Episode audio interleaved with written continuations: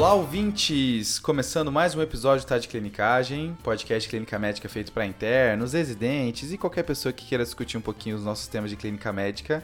O meu nome é Pedro Magno. Eu sou o João Mendes. Eu sou o Guilherme Moura. E dessa vez voltamos com um convidado mais que especial, né, pessoal? José Marcos está aqui para mais um episódio de neurologia. O melhor neurologista do Brasil esse aqui. Ô, pessoal, para mim é uma honra estar tá de volta aqui, tá no Tá de Clinicagem, matando a saudade dos meus amigos aqui, de poder falar. Ele que estava em Roraima, numa missão, como é, humanitária, é isso mesmo? Conta aí pra gente, Zé. É, na verdade, assim, eu estava participando da, do, da operação acolhida, né, do Exército lá, não pelo Exército em si, mas por uma empresa que está prestando serviço prestando serviço para os pacientes neurológicos, dos pacientes neurocovid mesmo, das complicações neurológicas do Covid, ou mesmo doenças neurológicas que às vezes não estavam tão relacionadas à Covid e acabavam batendo lá. Mas foi uma, uma experiência bem particular de ver realmente índios ou descendentes de indígenas e muitos refugiados venezuelanos. Eu acho que queria chamar até atenção para esse detalhe, né, que a gente viu muitas situações que eh, realmente eu acho que só a pobreza mesmo traria, mas foi engrandecedor para conhecimento, né? Mas foi uma experiência à parte. Pois é, rapaz. Roraima que tem ouvintes TDC lá em Boa Vista. E um abraço para os nossos ouvintes de Roraima aí. E hoje, pessoal, o episódio vai ser sobre AVC tá? É um assunto muito denso, tem muita coisa para falar, tem vários aspectos. Cabe até caso clínico de AVC, né? Um, chega um paciente com AVC e a gente saber como é que qual que é a causa. Tem bastante coisa que dá pra gente aproveitar desse assunto. E aí o foco de hoje é falar principalmente da abordagem do AVC agudo, tá? É o paciente que chega com sinal focal, sugestivo de AVC, qual é a conduta, o que, que eu tenho que pensar nessas primeiras horas, né? Exatamente, Pedrão. Só frisando aqui, pessoal, a gente vai falar hoje do tratamento do AVC isquêmico. Boa. Tem bastante coisa também falar do hemorrágico. O Zé já cavou um episódio aqui pra gente fazer ano que vem já do AVC hemorrágico, vai rolar, mas hoje é para focar no isquêmico. É o AVC isquêmico que teve muita mudança nos últimos anos, né? Desde depois que eu me formei, muita coisa mudou. Eu me formei recente, hein? Então, é, eu acho que vale a pena essa recapitulação aqui com a presença dessa estrela da neurologia. E aí, nosso episódio, a gente vai tentar dividir das seguintes partes: é a chegada do paciente, o que, que a gente faz no primeiro momento, como é que a gente prepara o terreno para as terapias que podem modificar o prognóstico, né? Aí a gente vai falar da trombólise e vai finalizar para falar da trombectomia. Fechado? Fechado. Então, pessoal, dessa avaliação inicial, a gente tem cinco coisas que a gente precisa fazer: estabelecer o tempo de início do AVC, excluir a alteração glicêmica, realizar tomografia, quantificar o déficit do AVC e verificar se tem indicação e contraindicação a trombose. Beleza? E essa história da terapia do AVC, ela é recente, viu? E tudo começou em 95, quando o pessoal teve um grande estudo, o NINDS, né? Um par de estudos, e aí eles viram que realmente fazer trombólise com alteplase era bom em até 3 horas. E aí depois teve uma série de estudos que se seguiram, mas uma outra marca aqui na história do AVC, nessa história recente aí da terapia do AVC, é o ECAS 3, que aí estendeu um pouco essa janela de tratamento, né? Botou até 4 horas e meia, e aí a gente viu que, que de fato parecia ser benéfico até esse momento. E aí meta-análises subsequentes é, é, viram que confirmaram esses, esses achados. E a trombose se tornou um grande momento decisório no tratamento do AVC, que é a decisão de trombolizar e aí conduzir um paciente com AVC virou uma questão de tempo, né? Uma questão que tem que ser priorizada no tratamento. Eu acho que entrou naquele conceito que a gente já tinha cardiológico, né? De tempo é músculo, tempo agora é cérebro. Que ainda hoje a gente nota algum desconhecimento, seja pela falta de estrutura, mas eu acho que com esse episódio hoje a gente tem que inculcar na cabeça de todos, né? Tempo é cérebro. Posa. Isso é tão invocado, Zé, a gente fala com o pessoal que trabalhava antes de sair o trombolítico. Chegava um paciente com AVC no hospital, não tinha muito o que fazer não. Era, olha, o senhor teve um AVC, é isso aí, e Brasil, né? E aí agora, depois das coisas vem mudando. Eu acho que uma coisa bem importante de frisar aqui, né, é a questão que esse é um tratamento que é sensível ao tempo. Quanto mais cedo você trombolizar, maior o benefício, e esse benefício ele vai se esvaindo à medida em que o tempo vai passando, até que em 4 horas e meia o malefício passa a ganhar desse benefício. Esse tempo é tão importante que ele tem que estar registrado no prontuário, então isso tem que marcar aqui. Você tem que procurar ativamente quando o paciente com AVC chega, que qual foi a última hora em que ele foi visto bem e tem que estar tá anotado lá no seu prontuário essa hora. E lembrando, João, aquela questão, né, de que quando o paciente acorda com o déficit neurológico, você vai levar em consideração o último momento que ele foi visto bem. Então, por exemplo, se ele dormiu às 10 horas e você viu que ele estava bem às 10 horas e ele acordou às 6, você vai considerar que o tempo dele, né, entre o ictus, do início do AVC, vai ser o que? De 8 horas, de 10 às 6 da manhã. E aí você já perdeu o tempo de trombólise, mas tem umas coisinhas que dá pra gente fazer. Cara misterioso, hein? E para tentar agilizar esse atendimento, tem algumas dicas, né, que a gente pode dar aí para os nossos ouvintes. Primeiro, é o SAMU, né, ou Serviço Móvel de Urgência, já notificar o hospital que vai receber que está indo com um paciente com suspeita de AVC. Outra coisa é que tem alguns locais no mundo, eu não sei se no Brasil, que tem aquele tomógrafo na ambulância, né? E você pode já fazer no percurso a tomografia. É isso mesmo, João. A gente tem agora esse ano um tomógrafo em Brasília, uma ambulância tomógrafa que de fato no AVC a gente só pode ter dois exames complementares, que é a tomografia e a glicemia capilar, o HGT destro. São os dois obrigatórios, né? É, os dois obrigatórios. E a gente tendo essa ambulância é uma coisa que na Europa já é difundido e no Brasil está chegando também. E a gente espera que chegue com mais força. A gente sabe que a galera, muita galera do TDC tem muito plantonista do SAMU, então, colegas plantonistas, liguem para os hospitais que vocês estão levando o paciente.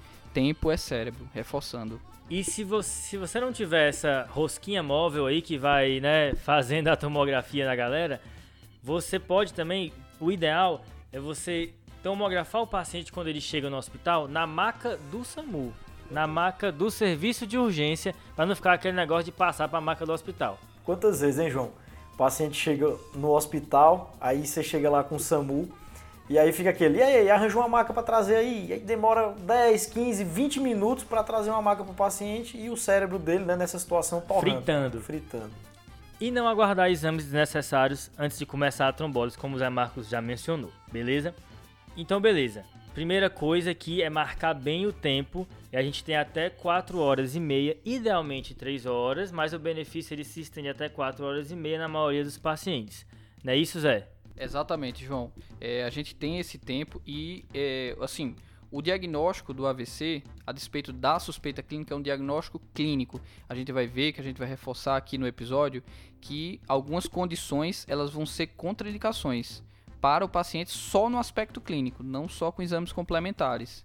Depois de estabelecer o tempo, pessoal, é muito importante então quantificar o déficit, saber o quanto esse paciente está prejudicado por conta desse AVC. E aí vem uma ferramenta super útil, que é a escala conhecida aí no popular como NIH, né? Escala de NIH para AVC, que é uma escala que vai de 0 a 42. 0 é sem nenhum déficit, 42 é que perdeu tudo aí, né, praticamente, certo? Essa escala, ela é confiável, tá, gente? E reproduzível. Existem estudos mostrando que o treinamento por vídeo com essa escala, ela consegue treinar e capacitar as pessoas a aplicarem ela de maneira reproduzível e confiável.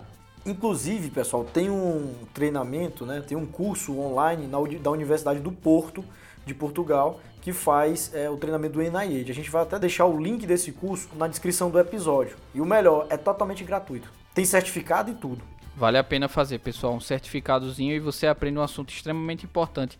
Acho só importante frisar o ponto que o NIH ele é muito bom, que é uma escala de circulação anterior, né? Porque na circulação posterior os déficits não são bem quantificados. A gente tem basicamente só ataxia. Um paciente oftalmoparético, por exemplo, ele não é pego. Então, tomem cuidado ao aplicar e ao interpretar. E além de quantificar o déficit com NIH, é importante classificar esse déficit se ele é incapacitante ou não. E aqui é uma coisa que às vezes a gente perde, né? A gente fica focado só no NIH e esquece essa parte. O critério para entrar numa trombólise, né? Todo mundo pensa no NIH de 5 ou mais, então eu considero esse déficit como incapacitante. Mas existem alguns déficits menores do que 5 que são incapacitantes e a gente tem que valorizar. Por exemplo, uma afasia grave. Mesmo pontuando 3, se for só afasia grave já é muito incapacitante e você tem que valorizar. Esse paciente pode se beneficiar da trombólise. Um paciente que tem uma hemanopsia completa, ou um paciente que tem uma paresia que impede a força contra a gravidade. Então isso também tem que ser ponderado, né, Zé? Exatamente, João. Todo, apesar do guideline colocar o valor que a gente deveria considerar para trombólise, um paciente que é um pianista que perde mesmo a mão esquerda, que ele não é dominante, é uma situação completamente diferente, um cirurgião. Então, os déficits devem ser ponderados. O que nós usamos muito na prática, especialmente, é mão dominante, mesmo que o déficit seja pequeno, e linguagem. Coisas de linguagem tem que trombolizar. Acho que é importante frisar que esse tratamento ele é um grande risco-benefício, né? Se tudo na medicina tem um, uma chance de dar ruim todo tratamento que você fizer, aqui é bem estabelecido. Então, quando você está diante de um cenário em que você pode recuperar o quadro neurológico do paciente, mas a chance de sangramento existe.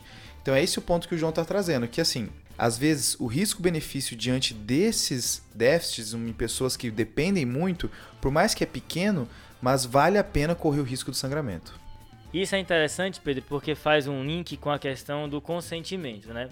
Porque dá um pouco de receio, especialmente para quem nunca trombolizou, né? Você vai instituir uma terapia que tem um risco de sangramento que tem que ser considerado, mas que também pode trazer um grande benefício e que cada minuto que você perde é menos benefício para o paciente. Então pode existir um receio do médico, né, de fazer isso caso não tenha um termo assinado ou caso o paciente não tenha condição de, de aceitar, tem que esperar a família chegar e aqui as referências são consensuais não precisa de nenhum termo assinado, basta o consentimento verbal e se o paciente não tiver condições de decidir, você pode instituir esse tratamento uma vez que ele esteja indicado, sem aguardar qualquer outro tipo de autorização.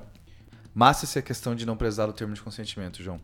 Beleza, então quem é que eu vou considerar para trombólise? Um paciente que tem menos do que 4 horas e meia, maior do que 18 anos, que tem um déficit com NIH de 5 ou mais, ou menor do que 5, contanto que seja um déficit incapacitante, ok? Boa.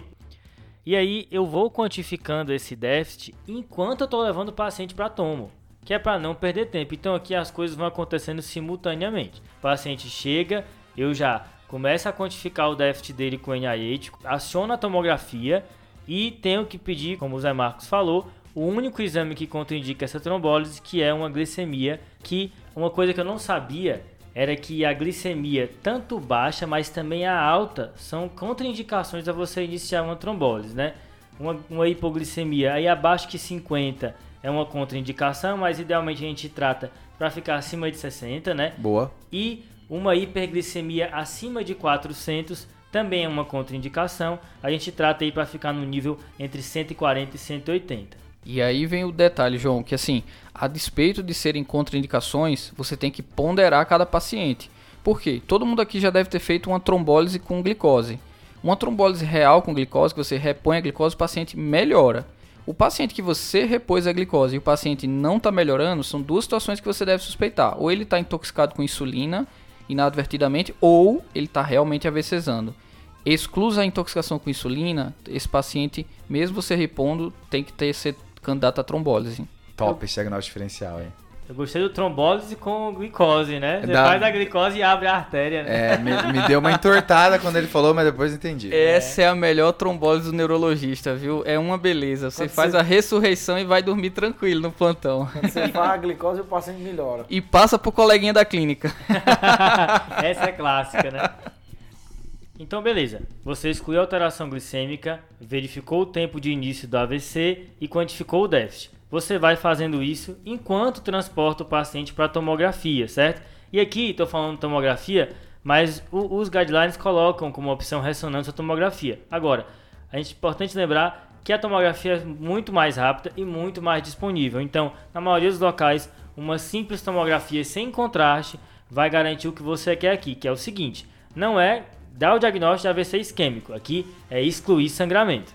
Exatamente, João. E a gente sempre faz a tomografia sem contraste como primeiro exame, mas a cada dia mais a angiotomografia está entrando na volga como já primeiro exame juntamente com o sem contraste. Por quê? Hum. A gente sabe que a angiotomografia ela serve para duas cruzes principais, que seria realmente diagnosticar já de cara a etiologia, tá. uma dissecção ou uma, uma obstrução de vaso mais calibroso, mas existe outras coisas. Os preditores clínicos para vaso calibroso são NIH mais alto, NIH maiores que 6. Só que a gente sabe que mesmo nos pacientes com NIH abaixo de 6, 20% deles tem vaso calibroso que está claudicando. Então também nesses doentes a angitomografia ganha sentido. Aí os vasos calibrosos que tá falando são os das cervicais, né? É, exatamente. Quando a gente fala vaso calibroso, para neurologia, para aspecto até de trombectomia, que será um assunto à parte, é artéria carótida interna e porção M1 de cerebral média. E a boa e velha artéria basilar. Boa. M1 que é aquela mais proximal, né? Saindo da carótida. né? Exatamente, é a primeira porção da artéria cerebral média. Beleza.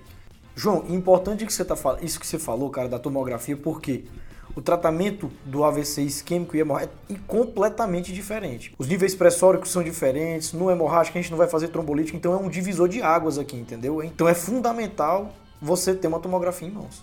Boa. E aqui, depois que você fez tudo isso, agora é hora de abrir a tabela e verificar se tem algum critério de exclusão. E aqui não adianta decorar, né? Que ninguém decora. É preferível que você abra a tabela e vá checando um por um, certo? E eu acho que é o que todo mundo faz na prática, né? E é errado decorar, né? A, a real é que é errado decorar, porque se você confiar na sua memória pra isso, aquele que vai escapar vai ser o que o paciente tem. Então o ideal é pegar, às vezes no próprio trombolítico, na bula dele já tem as contraindicações.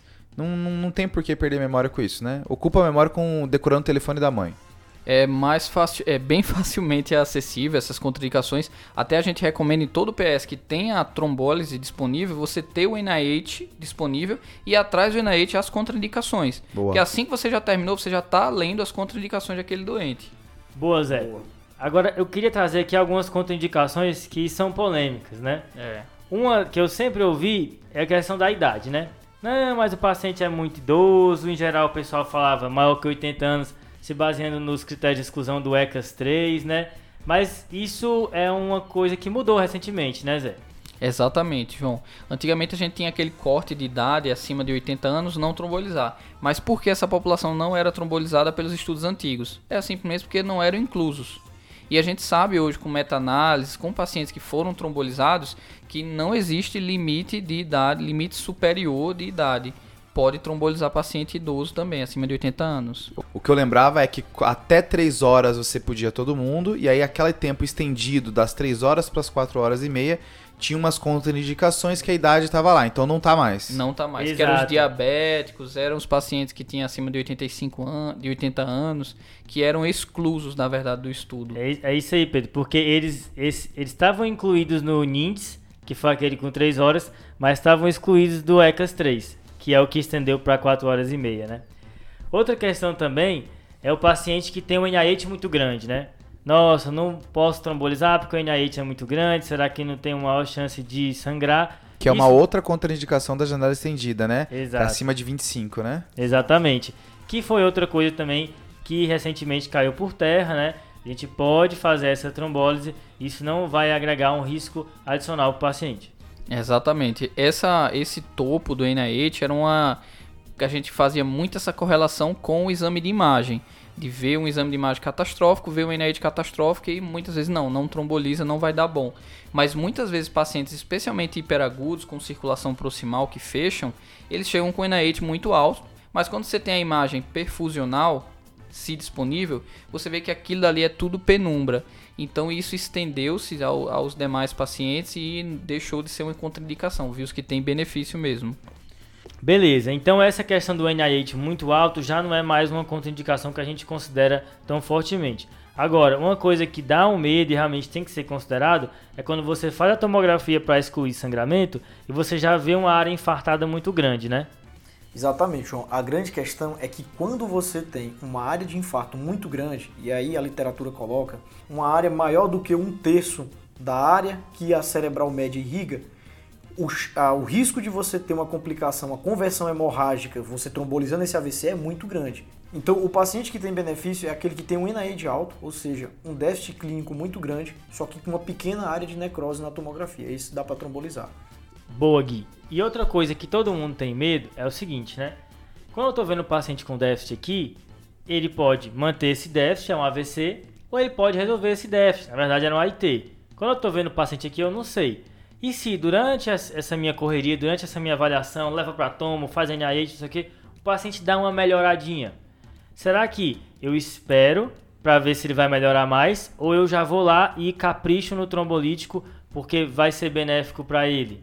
E isso também existe uma recomendação a respeito especificamente dessa situação.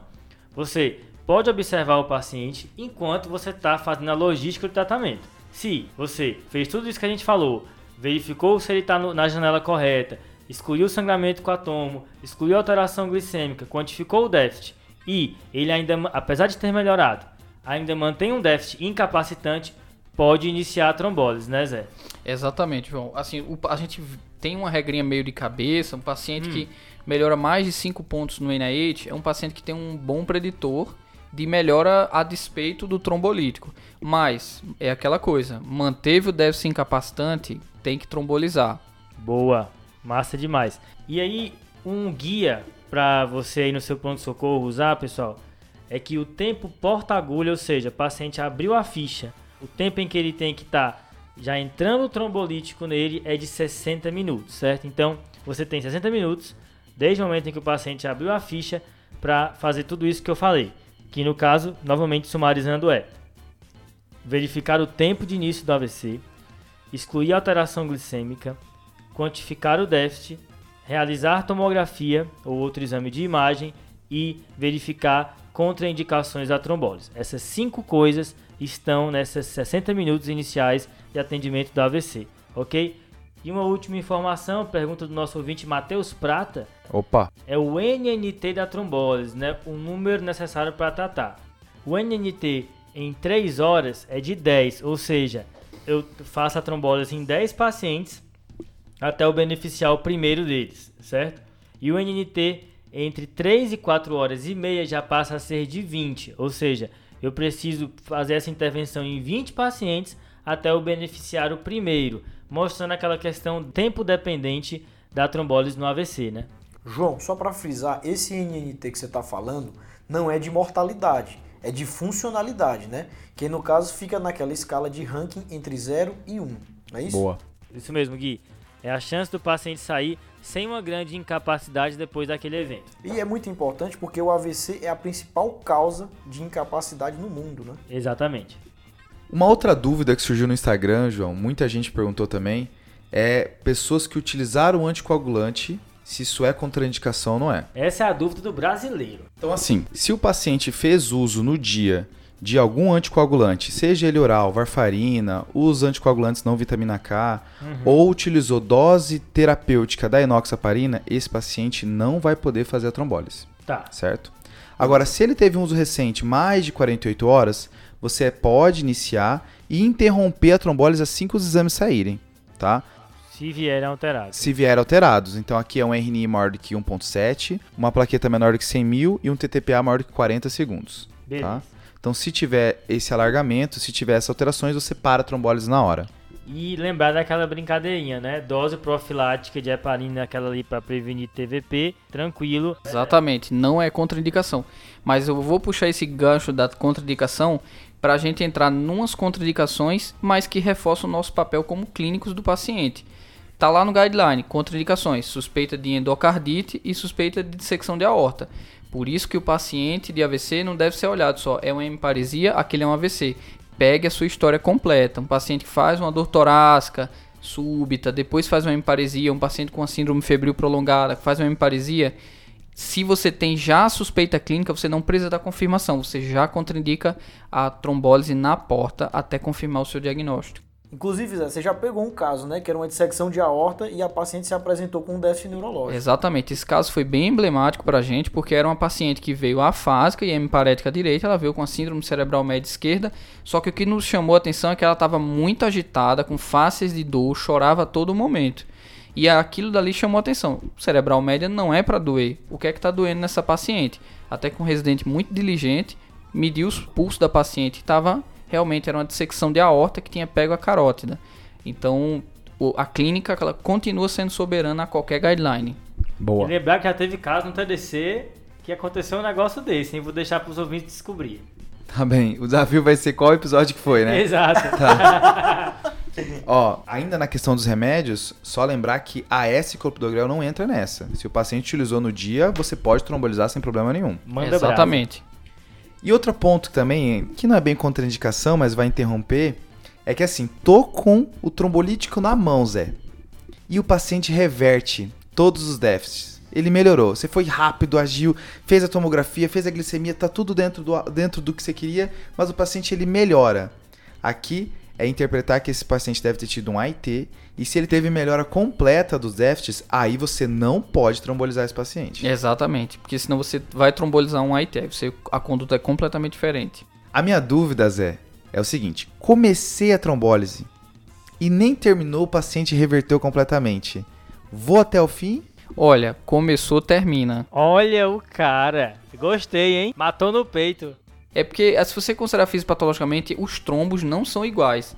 A gente fica botando todas as frutas e chamando tudo de cesta de fruta. A gente tem que chamar banana de banana, laranja de laranja. Ou seja, os trombos são diferentes. O trombo da aterosclerose intracraniana ele é diferente do trombo de uma dissecção, é diferente de um trombo cardioembólico que costuma ser um trombo mais mole. Ou seja, é um dos trombos que dissolve mais rápido se você tratar mais rápido. Então talvez essa melhora não seja um IT.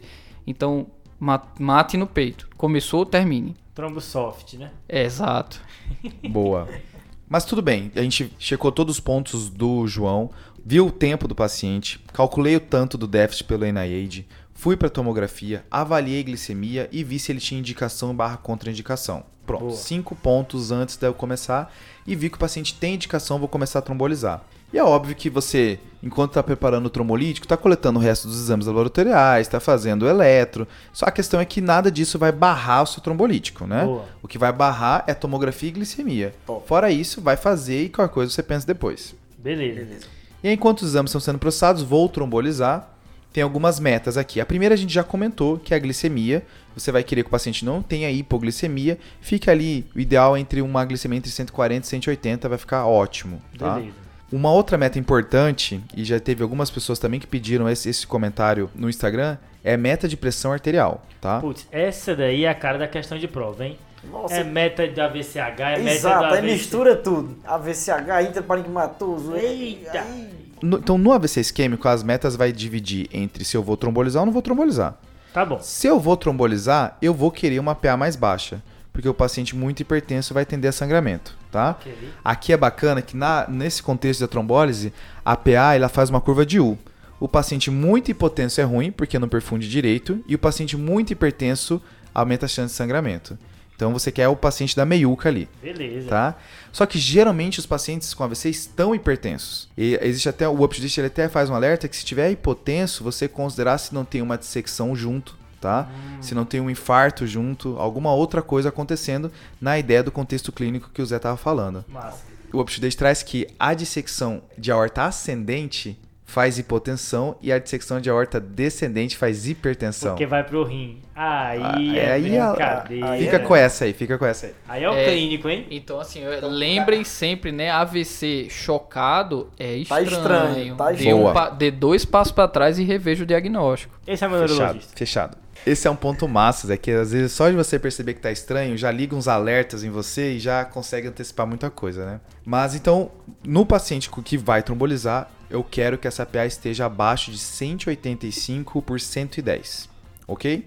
E do outro lado, a opção número D da questão, né? Tá. Se, se eu não vou trombolizar, se eu não vou trombolizar, eu aceito uma PA até 220 por 120 tá? Beleza. Isso aí, pessoal, é entender que se você viu que o paciente não tem indicação de trombólise ou tem alguma contraindicação, é ver a PA no monitor de 210 e falar, tá ótimo.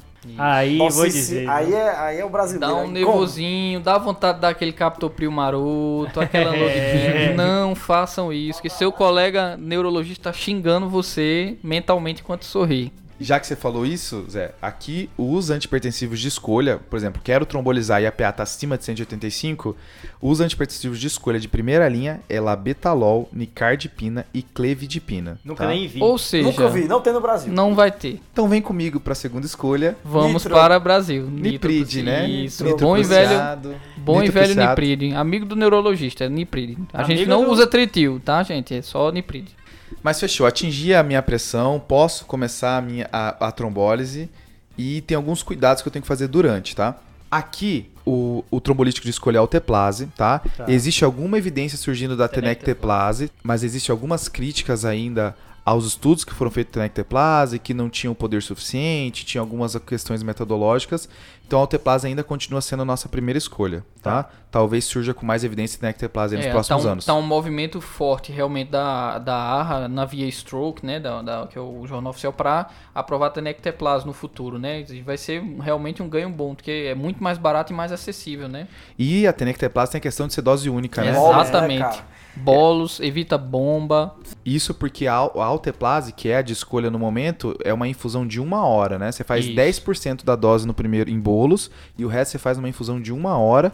E aí, nessa uma hora, você vai fazer Nenaide de 15 em 15 minutos, vendo sinais vitais de 15 em 15 minutos. Ou seja, Exatamente. acabou o plantão, né? Acabou o plantão. Você está destinado a esse paciente Quem agora, né? tem com resfriado vai pra outro hospital, É. porque Protocolos insti- institucionais preconizam que além dos 15, 15 minutos nessa primeira hora, seja repetido de uma em uma hora durante as primeiras 6 horas e depois de 6 em 6 horas até 24, né? Depois, e esse paciente, você piorou o NIH mais de 3 pontos para a trombólise e repete a tomografia. Boa, então existem algumas coisas que eu tenho que ficar atento durante a trombólise, né? A primeira é uma piora neurológica, né?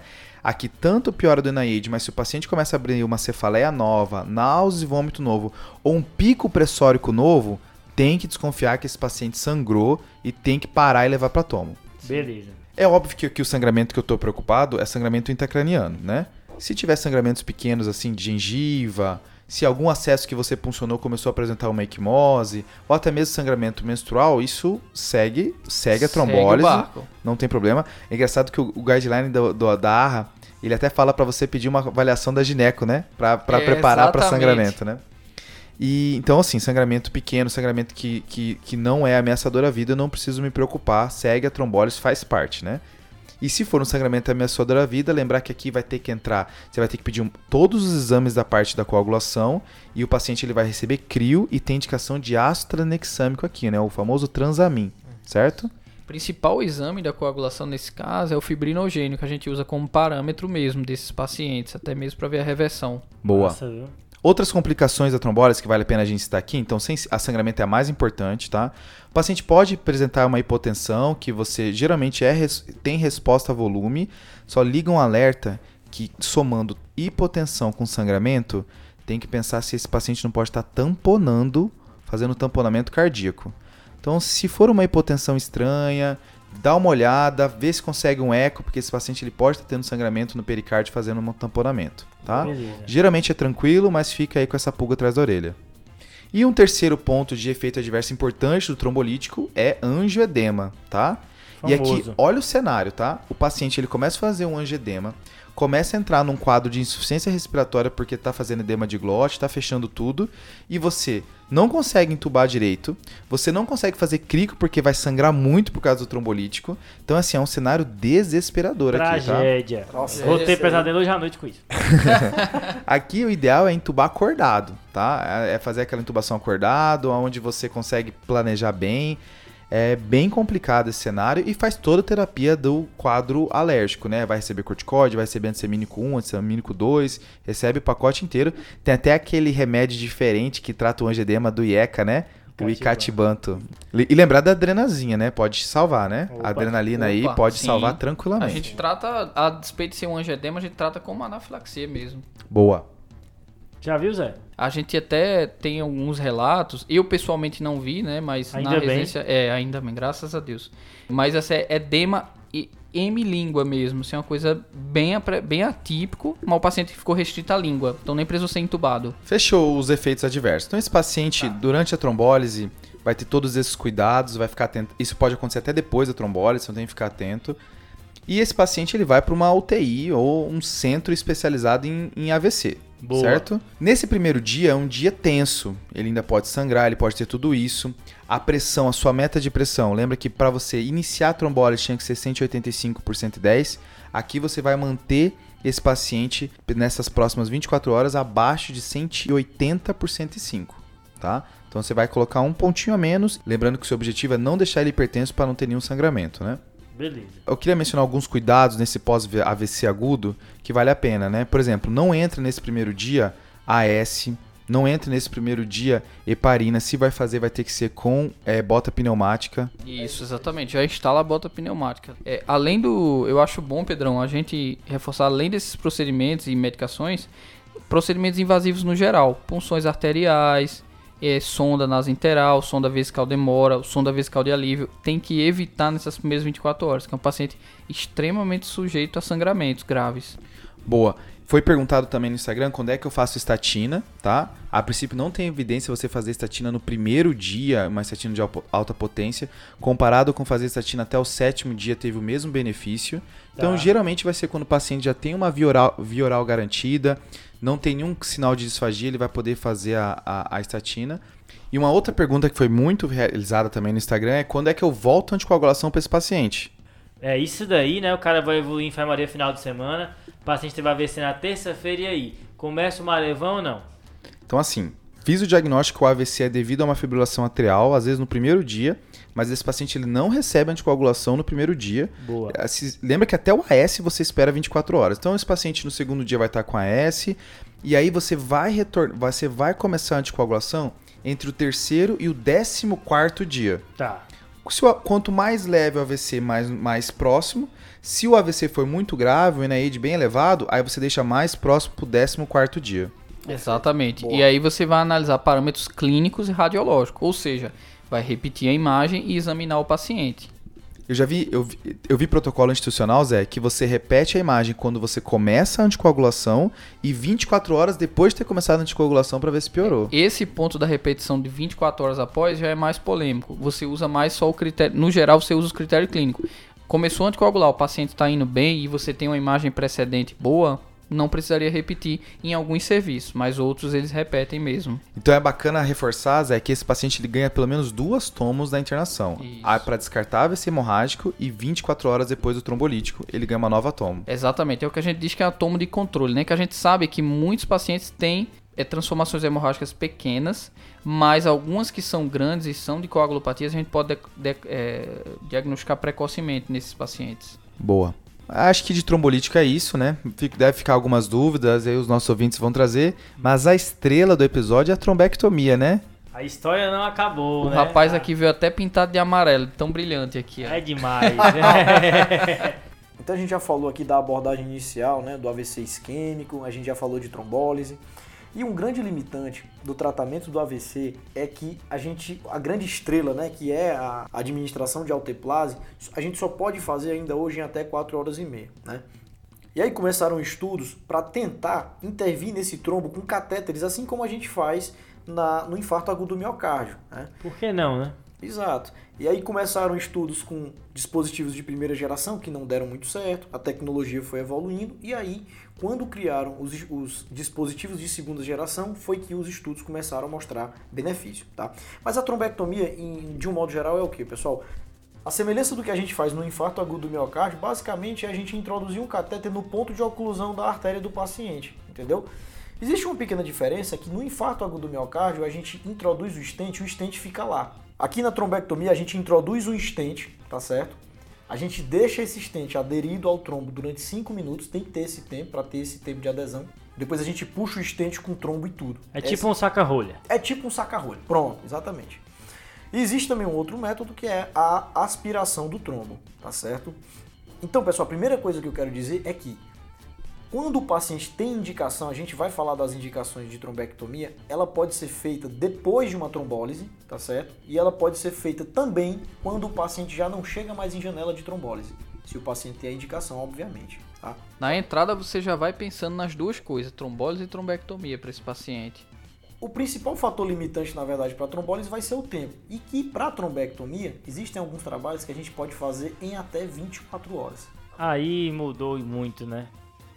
Aí o cara tem um AVC, vai dar pra dar uma passeada, chegar no A- hospital. almoça. Dá tranquilo. Eu sei, aquele hospital demora pra me atender, vou dar uma almoçadinha rapidinho aqui. É, dá tempo até pro colega dormir, não resolver o plantão e deixar a bomba pro colega. Ai, cara, aí- que tristeza isso que você me falou, porque vai rolar, viu? Olha, vai rolar pra caramba. Já rola, imagina. Eu vou dizer que eu ficava indignado quando passava paracentese em plantão. Agora passar AVC em plantão.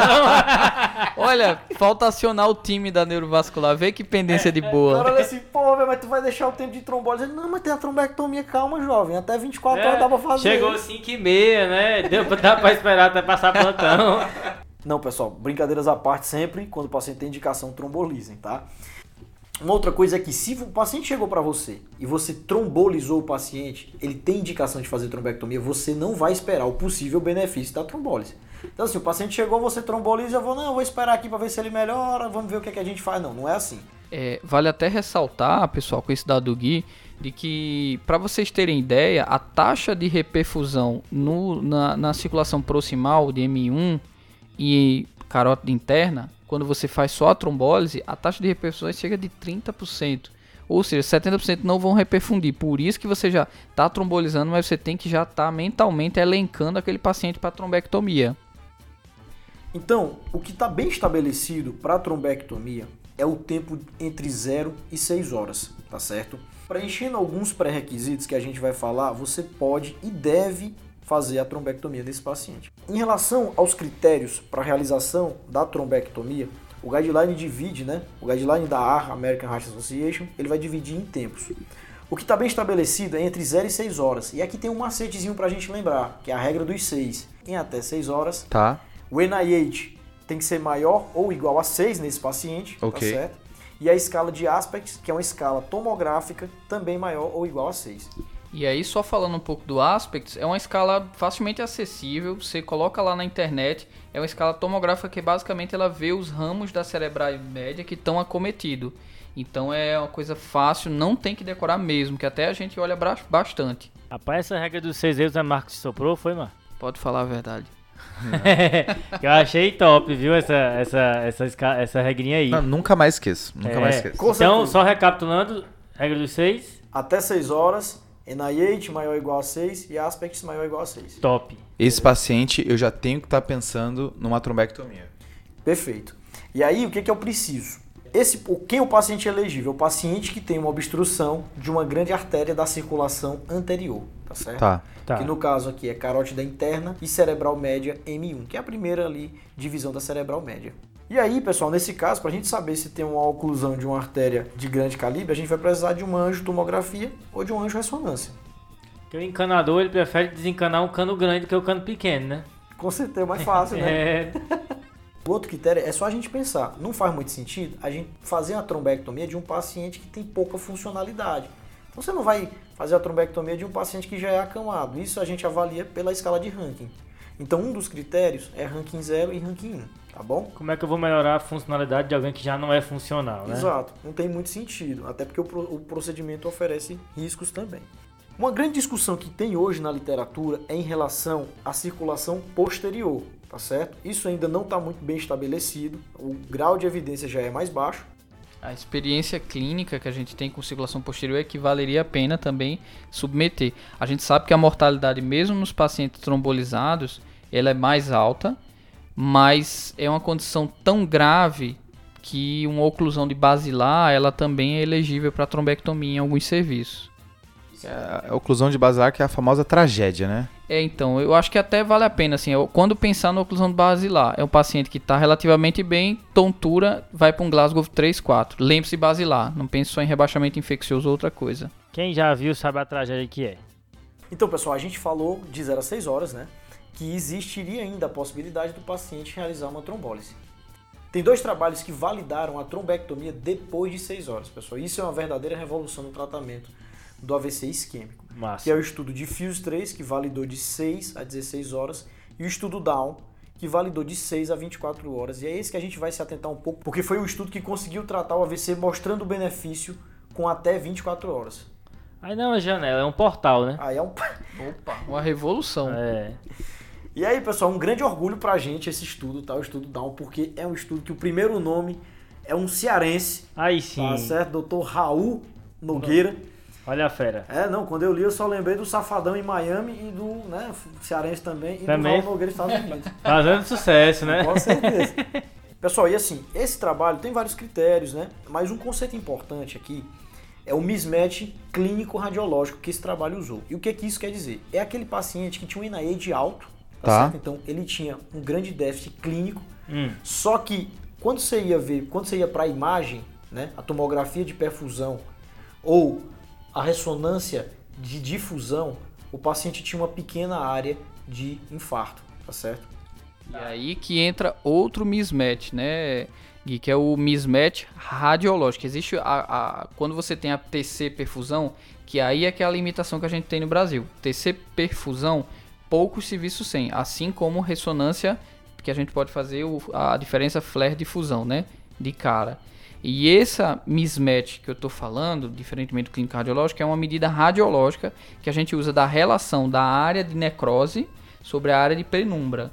E esse mismatch que geralmente é usado é 1.2. Se a penumbra é 1.2 maior que a necrose, você estaria autorizado. Mas, como eu falei, a limitação é mais a disponibilidade da tomoperfusão. É como se eu tivesse umas áreas que estão desligadas, mas ainda não morreram, né? Exato. Exato, que é a famosa área de penumbra. né? Beleza.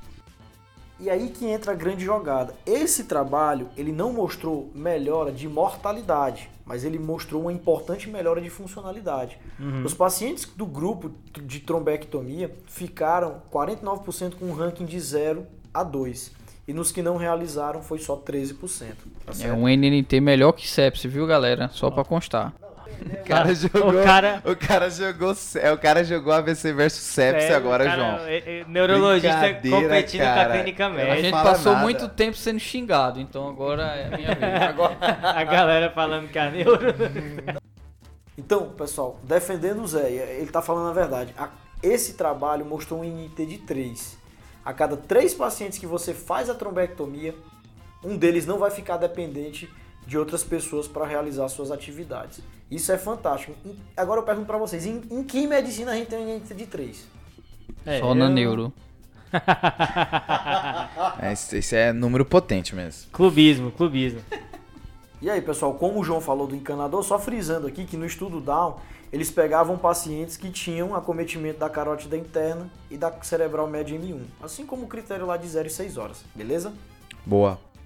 E aí, pessoal, eu gostaria de reforçar e dar os parabéns ao pessoal do estudo Resilient, né? Teve a participação de vários centros, a Unifesp, o HC, Ribeirão. E o que mais validou foi o HGF de Fortaleza, né? Meus parabéns ao João, não o nosso João, o outro João lá do HGF. Eu fiz internato lá. Esse estudo, a despeito de fazer até um contrassenso cerebral, né? Pra que a gente vai testar uma coisa que já está validada? Mas é porque a gente precisava provar que a realidade SUS brasileira, ela consegue abarcar esses pacientes com até 8 horas. Então esse estudo provou que tem benefício nesses doentes mesmo nos hospitais SUS. Então vale a pena reforçar isso. Boa. Não sabia, Zé, que era mais difícil uma angiotomoperfusão do que a trombectomia, sabe? Eu achei- sempre achei que a trombectomia era, o grande, era a grande barreira, né? É, a- a- os exames, a imagem mais complexa, o software, por exemplo, da tomoperfusão, ele é caríssimo. Então, nem hospitais privados, no geral, estão dispostos a pagar, a não ser grandes hospitais que têm protocolo AVC. Isso então ganha mais força a indicação de trombectomia dentro das primeiras seis horas que não precisa dessa toma, né? Exatamente, Exatamente. exatamente. Massa. Massa, viu? Massa essa percepção. E aí, pessoal, pra acabar o episódio e soltar uma semente da Discord aqui, Hum, tem alguns estudos, né? Existe uma área de pesquisa que é o, que é o paciente que acordou com AVC, né? Que é conhecido em inglês como wake up stroke, né?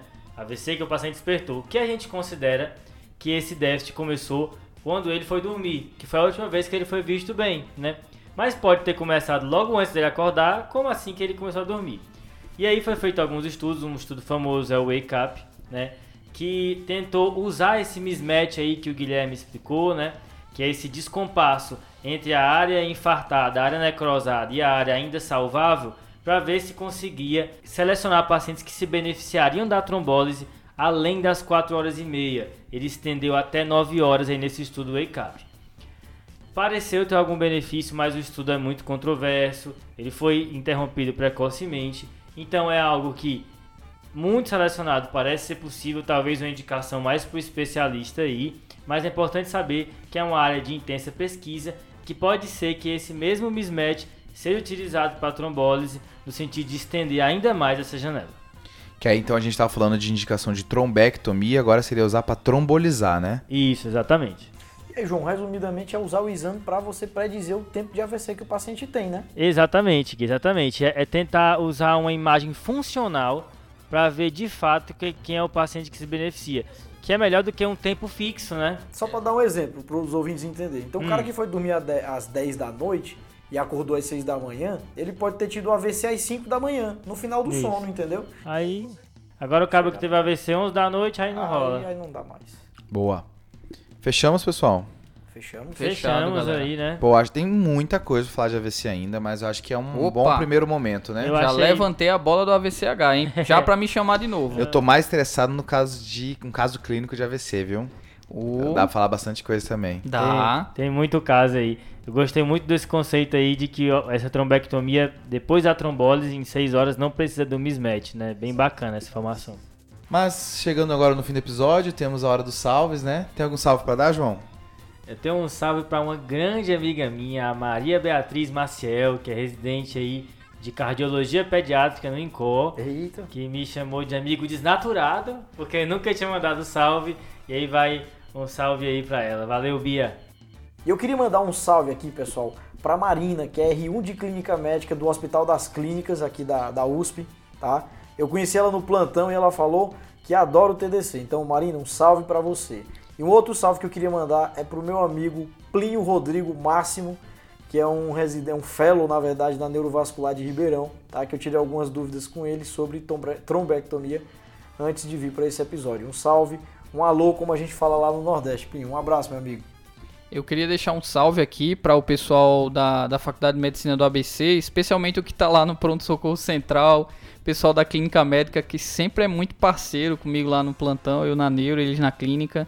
Então, alguns deles é, lembraram do TDC quando eu estava por lá. Então, um abraço imenso aí pro pessoal da ABC que me suporta lá no plantão. É um privilégio. É, o meu salve vai ser pra duas pessoas lá da UEM também. A- o Gabriel Bortoli e o Felipe Brossato. Os dois estavam estavam ouvindo o TDC e levaram de surpresa o episódio da semana passada que a gente fez com a Liga de Medicina Intensiva da UEM. Massa. Um episódio bem legal aí. Aí um abraço aí pro pessoal que foi pego de surpresa aí, o pessoal da própria universidade gravando o podcast. Show? Show demais, Show. hein? Abraço pra galera da UEM aí. Foi bom demais gravar aquele episódio. E os desafios da semana passada, João? Então, o desafio da semana passada foi um caso de choque com hiperglicemia, né? Tinha uma história dos remédios da família e tudo mais, né? Hum. E quem acertou esse foi a Camila Morita. Ela mandou aí a intoxicação por bloqueador de canal de cálcio, né? São remédios bem cardiodepressores, né? E tem, eles têm essa característica de causarem hiperglicemia quando causam intoxicação. Top. Lembrando que isso causa um contraste com a intoxicação por beta-bloqueador, que causa... Teve gente que chutou beta-bloqueador, né? Exatamente, só que eles causam hipoglicemia. Então, Boa. intoxicação exógena com choque e hipoglicemia, beta-bloqueador. O mesmo quadro com hiperglicemia, bloqueador de canal de cálcio. Parabéns aí, Camila. Boa. Camila, que é lá da FAMERP de São José do Rio Preto. Top. E aí, Zé? É, então o desafio de hoje vai trazer um casinho aqui para vocês, um paciente masculino, 45 anos, que estava em investigação na dermatologia por umas lesões nas mãos, nos pés, umas lesões eritematosas, e que chega para você com uma síndrome de cerebral média esquerda, um AVC de cerebral média esquerda. E aí? Olha, o cara já mandou dermato com neuro, hein? É, é a prova que o Zé Marques é o clinicão completo é, mesmo, né? ele é demais. O homem é demais. Pessoal, lembrar de seguir a gente no arroba Tarde Clinicagem, Instagram, Twitter, interage com a gente lá, tá? E coloca, avalia a gente no seu agregador de podcast, Isso, tá? dá essa moral aí pra gente. Lembra de seguir a gente também, tá? Isso também dá uma força aí, fortalece a amizade, né? E lembrar do Fala Ouvinte, né? É, se você te- se tem algum comentário sobre esse, esse manejo agudo do AVC que foi deixado para trás, compartilha com a gente ali, manda um áudio ou manda até mesmo um vídeo que a gente vai compartilhar ali no nosso Instagram, no nosso Twitter aí para todo mundo aprender junto. Queria deixar o agradecimento especial de todo mundo TDC ao Zé Marcos, né? Olha, Opa, é um prazer imenso sempre é- estar aqui, viu? Já tô me convidando para os próximos, já tô dando sugestões aqui. não, o Zé Marcos quer presença já certa no semestre que vem, no outro semestre, é o episódio fixo dele. Esse é o episódio dele, do Zé Marcos. E uma coisa assim, João, enquanto eu tava usando pra esse episódio, eu só pensava uma coisa. Ainda bem que o Zé Marcos vai estar lá. Claramente. Porque tem uma hora que você começa a entrar nesse assunto e o que faz na primeira hora, o que não faz depois, e meu Deus do céu, não, o Zé Marcos vai esclarecer. É o herói que a gente precisa. Desenrolar as coisas, né? Desenrolar o carretel. Não é o que a gente merece. Ele não é o herói que a gente merece, né? É o herói que a gente precisa. Valeu, Valeu, pessoal. Falou, valeu, falou. valeu, Valeu, um abraço. Valeu, um abraço. Falou.